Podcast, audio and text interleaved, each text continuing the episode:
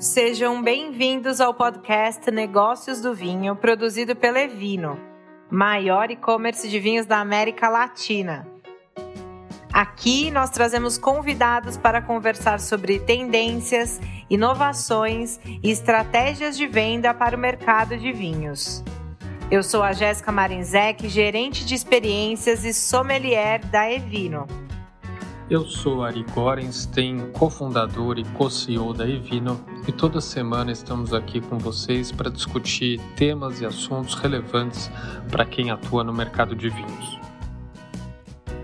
Olá, olá, olá, bem-vindos ao podcast Negócios do Vinho, uma iniciativa da Evino, a maior e-commerce de vinhos da América Latina, como vocês ouviram aí na vinheta. Eu sou a Jéssica Marinzec, eu sou gerente de experiências sommelier da Evino, uh, e eu estou aqui com o nosso co-CEO e co-founder, Ari Goranstein. Tudo bem, Ari?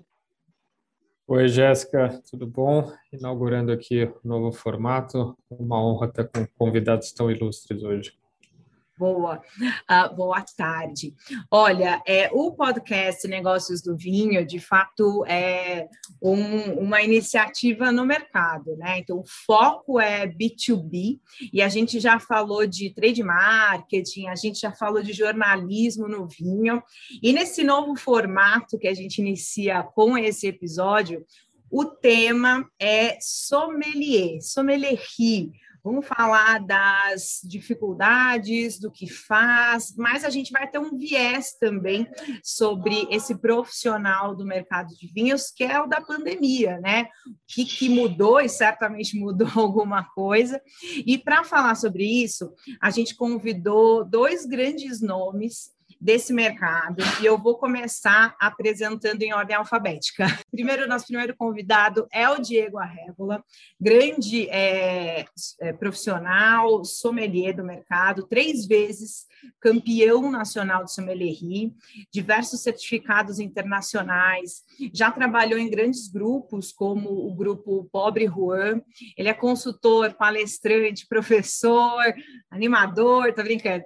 Oi, Diego, tudo bom com você? Lavo, lavo, passo, cozinho, durmo no emprego, cuido de criança, limpo janelas. Obrigada que você está aqui hoje, viu? Obrigado pelo convite, Jéssica. Ari, é um prazer estar aqui hoje conversando com o público da Evino. Obrigada.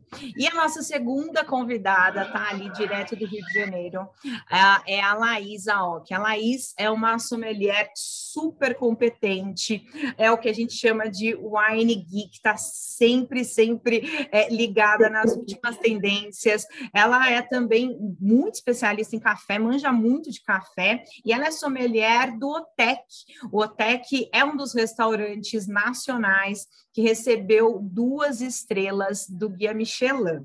Oi, Laís, tudo bem com você? Tudo bom? Obrigada pelo convite. Muito bom estar aqui com vocês. Olá a todos da Evino.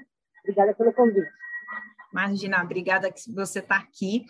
Olha, eu já quero começar com a primeira pergunta, e aí vocês decidam quem quer começar, que é sobre como vocês começaram nesse mercado, né? Como vocês optaram, decidiram é, enveredar-se aí pelo caminho a, da sommelierie, trabalhar como sommeliers. Fiquem à vontade, quem quiser começar. Por favor, Diego, pode começar. Você começou, a apresentação foi com você primeiro? Não que isso, Leis, vai por ordem, vai por ordem de idade. Começa você. Bom, é, eu comecei estudando, assim, quando eu estava na escola, eu fiz um curso de técnica em nutrição. E aí, logo meu primeiro emprego, eu fui trabalhar com restaurante. E eu amei. Gostei muito de trabalhar com restaurante. Eu trabalhava mais na parte, a parte bem chata, né? Que é entrar na cozinha e falar para todo mundo que as etiquetas estão erradas, temperatura, essas coisas. E aí depois eu pensei bem, fui, fui fazer a faculdade de gastronomia. Aí eu estudei, fiz a faculdade de gastronomia. Assim, eu amava as aulas de cozinha, mas eu gostava muito mais das, das aulas de bebida. Eu amava a aula de vinhos, amava a aula de café, de coquetelaria. Eu pensei, acho que é por aí que eu quero seguir. E aí continuei trabalhando em restaurante, fiz um curso de barista, então eu comecei trabalhando com café primeiro, e aí depois é, tive uma oportunidade, eu fazia trabalho de metro no restaurante, e aí eles falaram, olha, a gente tem, uma, é, a gente tem uma vaga aqui é, para um curso na BS, e aí a gente queria saber quem quer fazer o curso, e aí logo eu já falei, é meu, eu que vou fazer, e aí eu fui fazer o curso de sommelier na ABS, fiz o curso em São Paulo, e aí me mudei aqui para o Rio e terminei aqui no Rio. E aí, basicamente, foi isso. Isso, quando eu já estava trabalhando com vinhos, é, foi o start, assim, que me deu muita vontade de, de começar no vinho e continuar, né? Trabalhava em outra área, né? Eu era bancário. É, num determinado momento, eu saí do banco e estava buscando outro emprego na área administrativa financeira mesmo. Conseguiu para mim um emprego de comim num restaurante. É, então eu entrei no ramo porque precisava de um trabalho, precisava pagar as contas. Mas conforme eu comecei a ler um pouco mais sobre vinho, sobre gastronomia, em especial nesse meu primeiro emprego mesmo, que o restaurante era num shopping e tinha um intervalo ali entre almoço e jantar que eu gastava esse intervalo na livraria que tinha ali no shopping. O vinho foi o que mais me chamou a atenção do ponto de vista uh, lúdico, é um pouco disso que a Laís falou, é a, a possibilidade de com uma bebida você viajar e você estudar e você conhecer um monte de coisas. Que vinho não é só vinho, né? Vinho é geografia, geologia, é química, é história, é cultura, é tradição, é idiomas e tudo isso vem num pacote só. E, além disso, também uma, uma escolha a, a, de carreira pragmática, por ver um nicho, uma possibilidade interessante de desenvolver uma carreira ali, especialmente morando e trabalhando no interior, onde eu morava na época, ainda hoje ainda moro no interior, uh, onde o mercado de vinhos ainda era menos desenvolvido do que em São Paulo, e eu vi ali uma possibilidade interessante de, de me desenvolver atuando dessa forma. Boa. Muita gente ainda fica em dúvida né, sobre o que o sommelier faz. Acho que deve acontecer com vocês. Ah, essa aqui é a enóloga, a Jéssica e tudo mais. É, conta um pouquinho, não só o que de fato é o trabalho do sommelier, mas quais características é, pessoais mesmo, é, é ou, ou comportamentais ou técnicas que vão além do vinho, que vocês acreditam que é preciso ter. Então, assim, a gente meio que vai começar a acabar com o romantismo agora do tema. O que, que vocês acham? Pode começar é, qualquer um dos dois, por favor. É, eu acho que a coisa mais importante, eu digo como ser humano, mas em qualquer ambiente de trabalho, é que você precisa desenvolver muito a sua empatia e o seu olhar no outro. Eu acho que esse é um ponto extremamente importante. Em diversos pontos, eu digo. É, o vinho ele está aqui porque alguém foi estudar lá fora e buscou um produtor e a importadora trouxe vinho para cá. Dentro da importadora tem as pessoas que são os vendedores. É, existe o entregador que vai trazer o vinho até o restaurante. Você tem que lidar com essas pessoas, você precisa lidar com o comim, às vezes com algumas pessoas que isso é uma coisa muito normal dentro dos restaurantes, pessoas que é, às vezes não, não sabem nem escrever, então isso é muito importante que você é, tenha essa visão com o outro. Além de tudo, você também atende muitas pessoas que conhecem muito de vinhos e que vão sempre te dar uma certa carteirada né? Isso em qualquer lugar, seja é, se você for trabalhar como vendedora, se você trabalha dentro de um restaurante, no salão. E o que eu acho que é importante desse olhar que eu digo é que a gente não pode vender só aquilo que a gente gosta, a gente não pode só achar que aquilo que a gente gosta e aquilo que a gente defende é bom, a gente precisa respeitar a vivência de cada um é, respeitar de onde, quais foram as oportunidades que essas pessoas tiveram, quais foram os vinhos que elas beberam e aonde que ela está. Não dá para a gente servir um Romane Conti para uma pessoa e nem todo mundo vai entender. Então, existe uma regra, existe um degrau, a gente precisa respeitar as pessoas, independente do degrau onde ela está.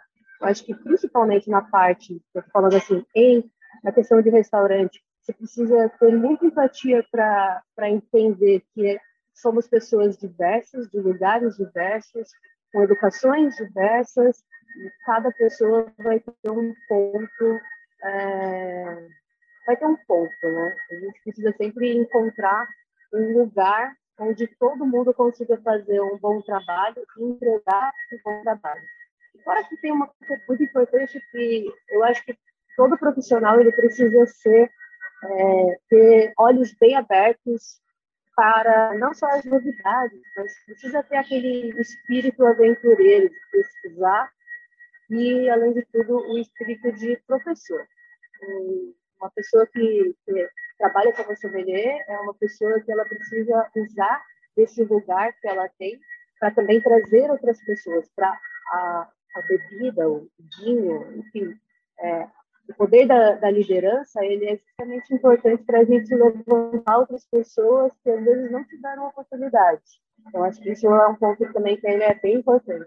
É, bom, além do, além do romance, além do vinho e tudo mais, é, é, talvez uma necessidade muito grande para qualquer sommelier e que muitas vezes as escolas falham em, em deixar isso claro para o sommelier, é que o sommelier precisa entender de uma de um caminhão de coisas que não são vinho. E isso envolve, sim, empatia e psicologia, como a Laís mencionou, mas isso envolve você falar um outro idioma, isso envolve você saber usar um Excel, isso envolve você saber se expressar com clareza para escrever um e-mail, para resumir em 30 segundos na mesa cinco anos de estudo sobre um vinho, sobre uma região. Uh, e é um conjunto de habilidades que você adquire às custas de muita dedicação e às vezes muito mais horas de dedicação e de esforço do que aquilo que você dedica ao vinho propriamente dito. A gente não pode nunca esquecer que sommelier não é um não é lifestyle, sommelier não é tirar foto em paisagens paradisíacas com vinhos caríssimos. Isso não é sommelier. Isso é qualquer coisa, isso é massagem no ego, isso é ser influenciador, isso é ser comunicador, isso é um monte de coisa, mas isso não é sommelierie. Sommelierie é trabalho duro, sommelierie é degustar com a boca do cliente, entender o que o, que o cliente quer, é saber atender o cliente e cuidar também da gestão de uma fatia do negócio. Seja o sommelier atuando no restaurante, na loja, na importadora, é uma fatia do negócio que você é responsável pela gestão.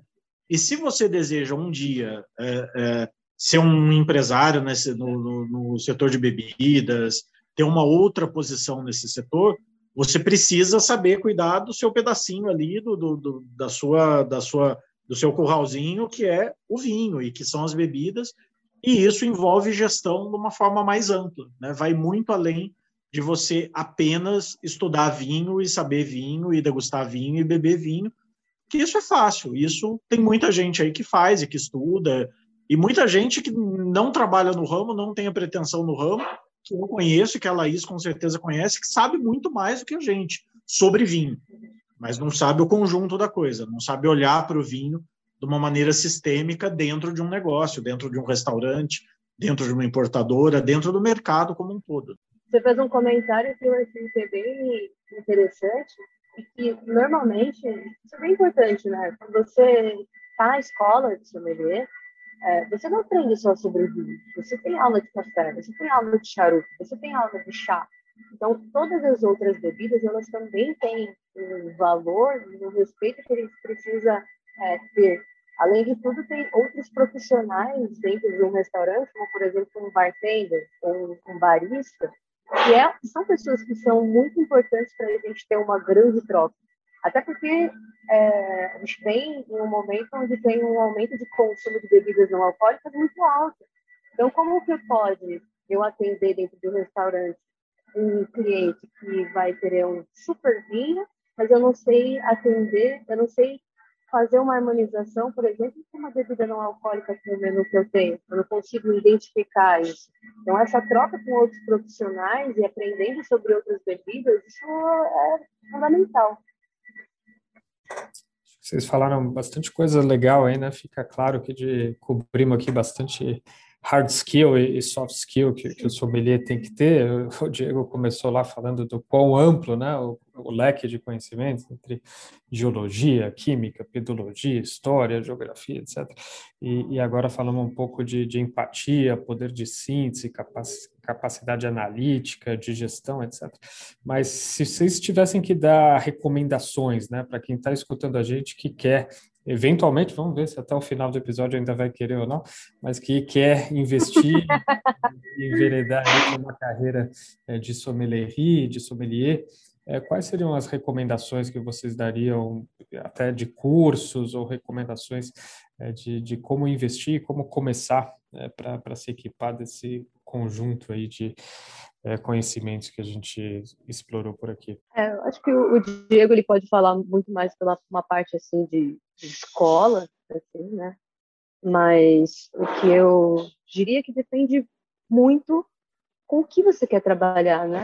Trabalhar como sommelier não é trabalhar só dentro do restaurante, né? A gente tem a Jéssica aqui, que está conversando com a gente, que convidou a gente para conversar. É, existem vários lugares que um sommelier pode trabalhar, mas eu vou falar é, que aconteceu comigo, por exemplo. Eu queria, eu fiz o curso de sommelier porque realmente eu ganhei o curso de sommelier.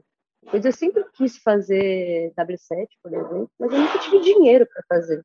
Então, a, a, na minha cabeça era sempre assim: o que, que vale mais a pena? Eu fazer o curso ou eu pegar esse dinheiro e sair de férias e viajar e visitar a vinícola? Eu escolhi por esse caminho.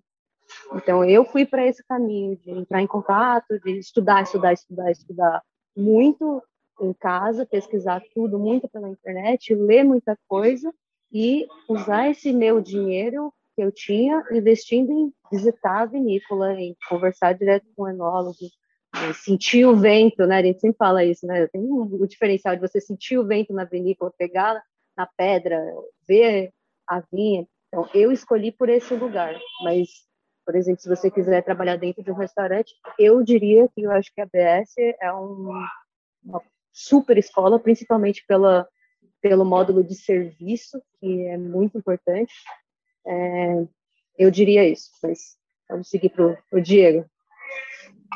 Eu acho que se você deseja. É... Aqui eu não vou falar efetivamente apenas de sommelier, né? mas falando em ser sommelier e ou ser um profissional do vinho.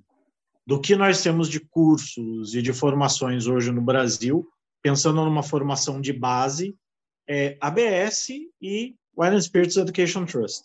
É, é, é, isso. Existem outros cursos, outras formações complementares. O que nós temos a mais no Brasil de cursos de base, ou curso de sommelier, ou curso de introdução ao vinho, é, é, é bom, mas assim, bom mais ou menos. Bom, bom é ABS e W7. Então, se você quer entrar no mercado do vinho e vai fazer curso de vinho, é um desses dois que você vai fazer. Agora, acho que a dica mais importante que eu posso deixar em termos de formação para quem quer entrar nessa área são duas. Primeiro, entenda que nenhum curso vai te formar profissional. Não existe no mundo curso de sommelier que forme sommelier. Você não sai da escola de sommelierie um sommelier, não importa o que o seu diploma te diga. O que vai fazer você sommelier é você, além do curso, estudar mais, se aprofundar mais, se aperfeiçoar mais e exercitar a prática. Não existe não existe o sommelier de banco de escola. O sommelier é um profissional na prática, na atuação. E a segunda dica mais importante que eu posso deixar de formação e que talvez seja até precedente a curso de vinho. Aprenda inglês. Inglês, para quem quer efetivamente estudar e ser profissional do vinho, não é um opcional, é um item de série. Você não você não caminha nesse ramo sem inglês porque os principais sites, a principal literatura, os principais cursos, tá tudo em inglês. Os livros, os melhores livros que saem lá fora, eles vão chegar aqui no Brasil traduzidos um, dois anos depois, quando metade daquela informação já está desatualizada. Né? Além de toda a informação que está circulando na internet todos os dias. Então, é, entender que o curso não vai te formar, você precisa estudar muito além dele e saber inglês. Bem legal. Eu vou só aproveitar e capturar um outro ponto aí que, que o Diego mencionou, que eu até anotei aqui. É, vocês falaram de, de, empatia e o Diego, em determinado momento, falou o degustar com a boca do cliente, né? Aí eu queria Anotei saber essa vocês... frase aqui também. Vamos é... deixar. Vai ser a frase do podcast. Vai, Diego. Essa, fra essa frase, essa é uma frase de Manuel Beato, tá? Eu já peguei essa frase emprestada dele há uns 10 anos ou ah, mais. Boa. Vamos dar os créditos aqui. Vamos dar os créditos a ele, mas é uma frase muito boa.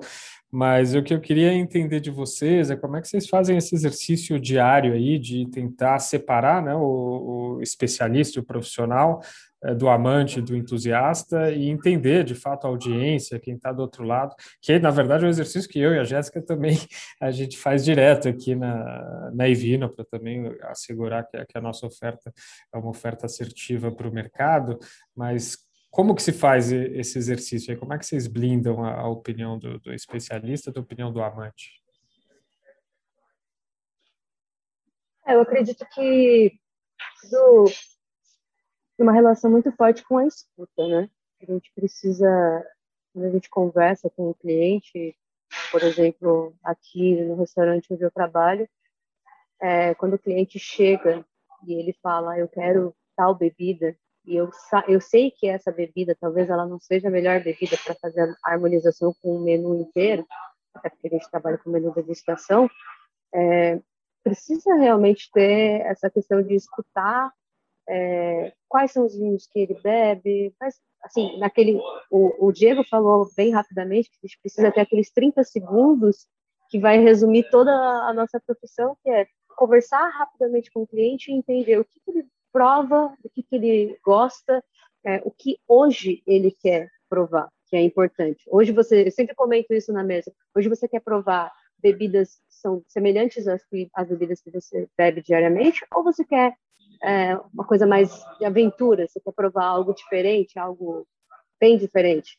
Então, é isso, eu acho que o importante é sempre essa escuta, realmente conversar com o cliente, entender o que ele quer, e não o que eu acho que é melhor. Mas, ao mesmo tempo, é importante, por exemplo, tem uma questão que é muito importante, que é a questão de temperaturas, né?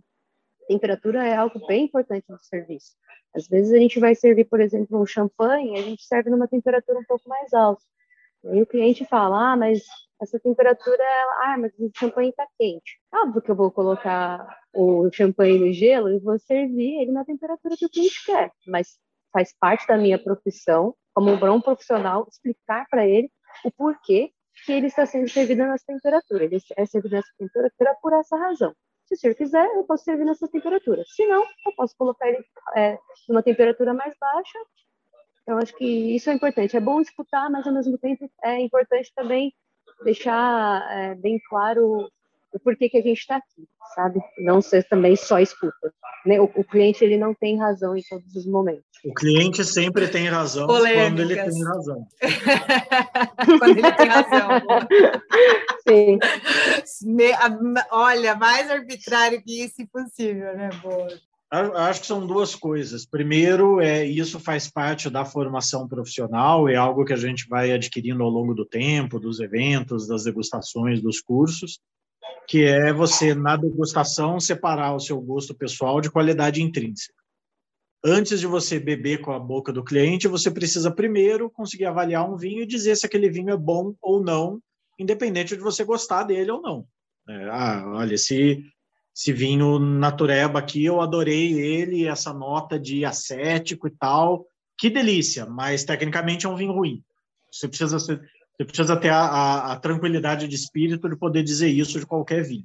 E o contrário também. E o segundo ponto é você estar atento ao que o cliente te fala, que é a questão da escuta que a Laís falou, e saber filtrar também até onde o cliente, e, e o cliente em geral, deseja determinadas coisas porque é o que ele quer, ou se ele deseja porque ele apenas não entende, não tem a informação completa.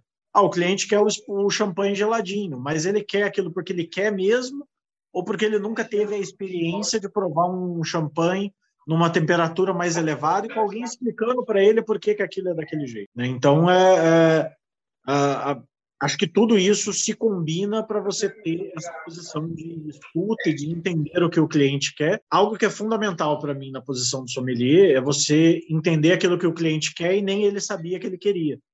É, olha, eu quero um vinho assim, assim, assado, e você tira da manga um Rousseau biodinâmico do Jurá, que ele nunca tinha ouvido falar, mas que ele vai amar aquilo, porque você entendeu o que, que ele desejava em termos de momento, de ocasião, de sabor, de harmonização, mas que ele não tinha essa referência, não tinha essa esse histórico de ter provado aquele produto. Esse, é o, esse é grande pulo do gato, a gente dá ao cliente o que ele não estava esperando. Mas eu queria é, trazer agora para o papo o tema pandemia, né? Então, assim, inegavelmente, é, a, o mundo mudou desde março, pelo menos para nós aqui, março de 2020, mas de 2000, do início de 2020 para cá. O mercado de vinhos também tomou formas, está tomando formas, está é, aí é, mudando bastante consumo é, aumentou é, de vinhos nacionais, as vendas no e-commerce e tudo mais. Quero entender de vocês como impactou, né? Então, o, o dia a dia de vocês, porque ela está é, full time num restaurante, Diego com as consultorias, com as aulas, como que foi esse, esse primeiro momento, esse primeiro impacto e como é você, como o tema vem se desdobrando no dia a dia de vocês? Olha, esse tema é, é longo, assim, a gente pode falar de muitas, muitas e muitas camadas. Dentro do restaurante, a gente tem a questão, principalmente onde a gente só pode atender 40% da, da capacidade, né? Não vou dizer aqui, mas eu sei que em muitos restaurantes isso fez uma grande diferença na, no número da quantidade de equipes, né, da quantidade de pessoas numa equipe, isso é um ponto importante. Financeiramente, isso é claro que bate muito, porque todo mundo sabe que quem trabalha em restaurante vive de comissão, então receber menos pessoas, que a gente entende completamente, óbvio, sim, impacta completamente no nosso salário. Trabalhar em um ambiente onde você sabe que qualquer pessoa pode, a qualquer momento, adoecer, é, também é um ponto, e aí precisa realmente trabalhar. A equipe ser uma equipe extremamente unida e uma equipe que vai entender realmente que às vezes você vai ter que trabalhar ah, um pouquinho a mais naquela semana porque um amigo seu, uma pessoa que trabalha junto com você, ela está em casa se cuidando. Lidar com o medo lidar com o medo de uma equipe, ao mesmo tempo que você precisa ser criativo, você precisa trazer novidades, você precisa ser proativo e você precisa fazer um serviço incrível, também é, um, é uma grande dificuldade dentro dos estabelecimentos. Além disso, a gente tem a questão vinhos que ficam no porto e que demoram muito mais tempo para chegar. A gente tem, às vezes, teve um, produtor que uma vez eu liguei para ele e falei: Olha, é, eu fiz o pedido já faz uns 25 dias, aconteceu alguma coisa? Ele falou: Laís, eu não tenho caixa. É, eu realmente não consigo te mandar, porque infelizmente eu não tenho caixa. Mês passado eu estava de férias e aí eu estava no Rio Grande do Sul, fiz um teste de Covid e dando negativo, eu fui visitar alguns produtores e aí a gente conversando, alguns me falaram, olha, o preço da garrafa subiu, o preço da caixa subiu, pagando 15 reais numa caixa de papelão, é, tudo subiu e para quem que vai essa conta, sabe? Então, são muitas, são muitas e muitas questões que são muito importantes. E uma coisa que eu acho que também, dentro do restaurante, como a gente tem uma capacidade bem menor, é muito difícil também a gente lidar com a empatia do próprio cliente, sabe? O próprio cliente, ele também está dentro de casa, passando por várias questões difíceis, por muito tempo dentro de casa, e quando ele se sente à vontade, ele realmente se sente à vontade. E às vezes você tem, não é, não é a primeira vez, acho que já é a quarta, quinta vez que eu vejo essa semana de restaurantes pedindo, por favor, para os clientes fazerem reserva e irem realmente e não desistirem, que isso é um ponto muito importante. A gente já tem 40% só de capacidade, sabendo que pelo menos é, 10% disso, dessas pessoas elas não vão ao restaurante. Isso compromete completamente toda é, a logística do restaurante. Enfim, são muitos pontos. É, são situações diferentes, né? É, A minha ia da Laís pelo fato de eu não atuar mais no salão, de eu não estar mais no, no, no no, no floor, né, no, no, no, piso do restaurante. A minha atuação já há alguns anos que ela é com consultoria, evento, palestra, aula, enfim, esse tipo de atividade. O começo da pandemia foi duro para mim.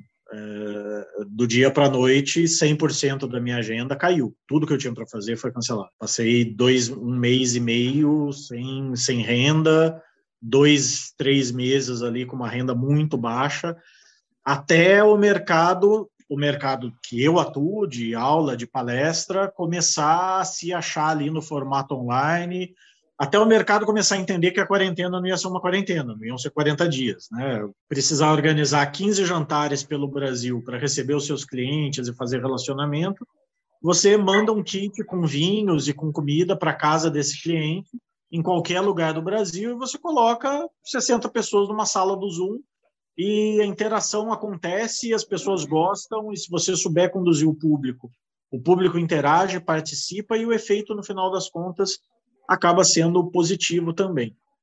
Então, é um mercado que ele começou a se aquecer e que hoje eu tenho uma demanda bem razoável de, de, de aulas e de eventos corporativos no online. A parte, uma coisa que eu precisei fazer num primeiro momento, o produto que eu vendo é o Diego Arrebola, né? É a minha imagem, é o meu trabalho, esse é o meu produto. E a partir do momento que eu não tinha mais aula, mais curso, mais evento acontecendo, eu perdi a principal vitrine do meu produto, que são os meus eventos. Então eu faço um evento, tá lá o Diego, eu divulgo o Diego, divulgo o evento, divulgo a, a, outras pessoas divulgam. Então por conta disso, por precisar de uma vitrine, eu comecei a trabalhar as minhas redes sociais, em especial o Instagram, de forma mais organizada. Era algo que eu já trabalhava, já colocava conteúdo constantemente ali, mas eu organizei um pouco mais isso, né, para colocar um conteúdo mais organizado e para me manter em contato com aquele público que eu não podia mais contatar pessoalmente, até hoje ainda não posso na maioria das praças. Uh, e foi positivo. Né? Uh, houve uma resposta das pessoas que me seguiam e que acompanham o meu trabalho, uma resposta que vem acontecendo e vem sendo positiva e que me gera demanda por mais serviços e por mais uh, uh, jobs no online, no remoto.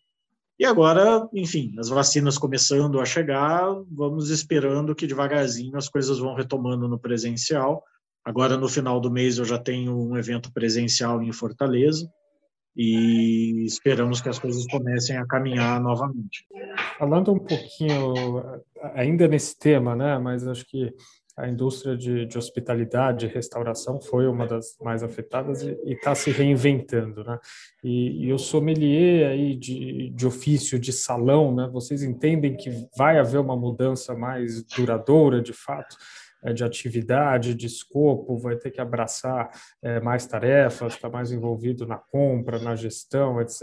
Isso já se reflete ou é algo que não necessariamente vai, vai ser duradouro, pode ser transiente? Como é que vocês veem isso na, na mudança, de fato, é, da atividade do, do sommelier de salão daqui para frente? É, o, o, que eu acho que é importante dizer é que é, são pouquíssimos restaurantes que você tem um sommelier que é somente um sommelier. A grande maioria dos restaurantes você é um sommelier gerente, por exemplo. Eu tenho o grande benefício de trabalhar em um restaurante onde somos dois sommeliers. Um sommelier gerente, que é o Léo, e eu que sou é, outra sommelier dentro do restaurante. É, Para nós, é óbvio que a gente realmente entende que a gente tem é, mais ou menos não, não, não mudou tanta coisa mas eu entendo que em outros restaurantes onde teve uma diminuição da quantidade de pessoas, você precisa realmente, vale muito mais a pena para o empresário, por exemplo, contratar o sommelier, que vai ser o sommelier e vai ser o gerente e vai cuidar das bebidas em geral, que vai fazer a contagem, os pedidos e tal. É, porque é isso, a gente está diminuindo na quantidade de pessoas e diminuindo na quantidade de pessoas, você tem mais tarefas, é óbvio. É, além de tudo, teve uma questão muito grande também, conversando com vários amigos meus que são sommelier, é, você começar a fazer outros trabalhos junto com o seu trabalho de salão. Então, assim, você faz o trabalho de salão, mas você presta uma consultoria. Você é, cuida de uma adega pessoal, ou você é, trabalha com, diretamente com uma importadora, é, ou você faz outras cartas de vinhos de outros restaurantes. Então, isso é uma coisa que aconteceu realmente, porque caindo o valor que você recebe, você precisa buscar o dinheiro de outras formas. É, eu, basicamente, eu faço isso. trabalho aqui, mas eu também cuido de uma adega separada e também faço uma carta de vinhos.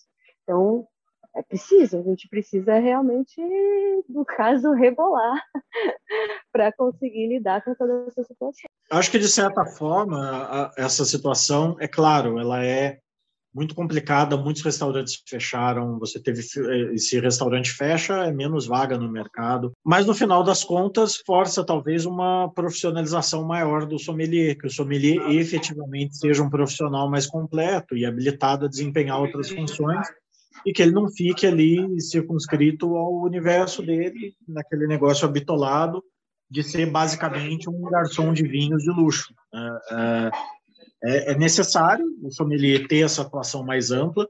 Já é uma tendência, já era uma tendência pré-Covid lá fora. O sommelier, uhum. por conta de tudo aquilo que o sommelier precisa conhecer e estudar, em geral, o sommelier dentro do, do restaurante ele é dos profissionais de salão, na média, aquele que tem uma cultura geral maior. Porque ele, para estudar o vinho, ele precisou estudar gastronomia, entender a gastronomia, estudar a cultura local e tudo aquilo que a gente já falou. Consequentemente, acaba sendo uma pessoa mais habilitada, a princípio, a ser um host, um condutor da experiência do cliente dentro do restaurante. É a pessoa mais habilitada dentro do restaurante a falar de toda a experiência e fazer as conexões entre a experiência. Olha, esse, essa comida, esse ingrediente, esse prato que tem essa origem, esse significado cultural e que vai conversar com essa bebida por causa disso, que vai conversar com o próximo prato que o chefe desenvolveu baseado naquilo. Então, isso traz um pouco mais até de relevância para o sommelier dentro da, da, do salão, mas, ao mesmo tempo, com isso vem responsabilidades de desenvolver outras funções, como a Laís disse, porque é, restaurante não é uma atividade hiperlucrativa, não é uma atividade dos sonhos para você ganhar um monte de dinheiro.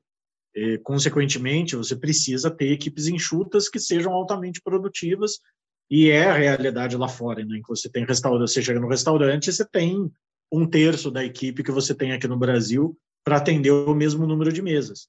E dentro desse contexto vem sim o sommelier assumir outras funções não sei se. Eu acho que talvez seja precoce demais para nós podermos afirmar que essa vai ser uma situação transitória ou permanente, mas eu espero que seja permanente. Eu espero que seja uma situação que efetivamente fosse os sommeliers a serem sommeliers e o mercado vai acabar filtrando e separando os profissionais melhores, mais completos e mais dedicados daqueles que estavam dispostos ali a só, só abrir vinho e ficar de boa no cantinho dele ali no salão. Legal puxar um gancho aqui, você falou um pouco, Diego, da realidade lá fora também, né, de como a gestão do salão se dá. O que eu queria ouvir de vocês dois, é, o Brasil é um mercado que, em termos de vinho, está amadurecendo, né, não é um mercado tão desenvolvido quanto os Estados Unidos, Reino Unido, alguns países da Europa, mas a gente tem grandes escolas de sommelierie, como as que, que vocês trouxeram, e grandes profissionais é, de sommelierie. Né? Na média, vocês acham que, que a sommelierie brasileira deixa algo a desejar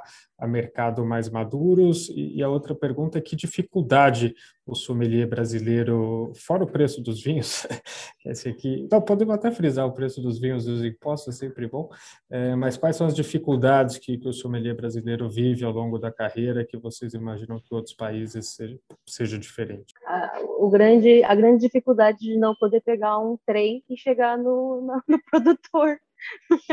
Esse é um, um ponto que ele é muito importante.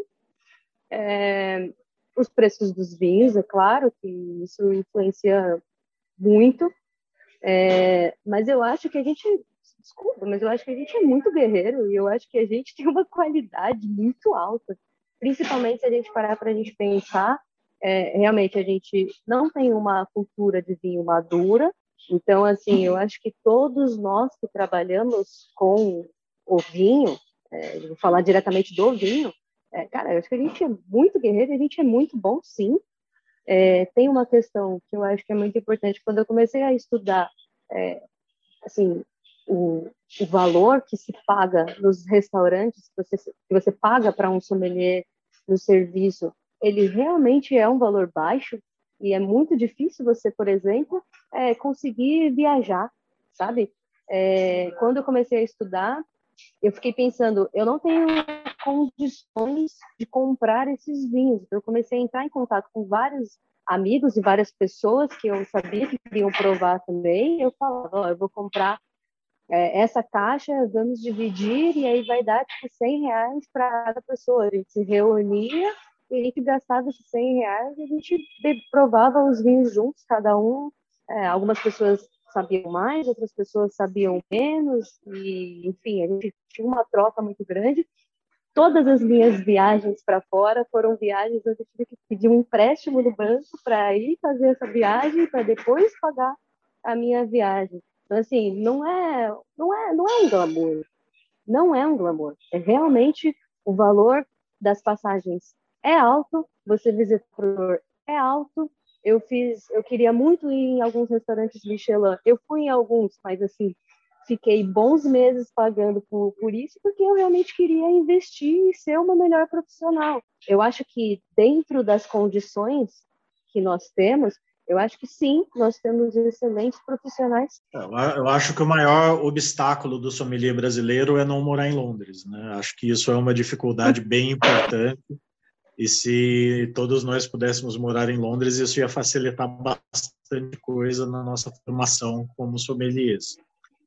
Ah, eu vejo os nossos melhores sommeliers ah, em pé de igualdade com, com bons sommeliers lá fora. Ah, eu vejo os nossos melhores sommeliers em condições de trabalhar em bons restaurantes de qualquer grande capital gastronômica do mundo, salvo a questão do idioma, porque mesmo entre os nossos melhores sommeliers tem muito sommelier que não fala outro idioma, não fala inglês, uh, mas em termos de qualidade do serviço e, e, nível de conhecimento é muito bom. Na média da nossa sommelierie, quando a gente sai desse, dessa, dessa elite da nossa sommelierie, eu sinto que na, a nossa sommelierie ela deve um pouco para a sommelierie uh, de alguns outros países em relação a o desejo e ao interesse de, de estudo e de aprendizado em, em mercados produtores de vinho, como é o caso da Espanha, como é o caso de Portugal, como é o caso da Itália, também não existe tanto esse interesse, porque as pessoas meio que nascem naquele meio e entendem, puxa, eu conheço,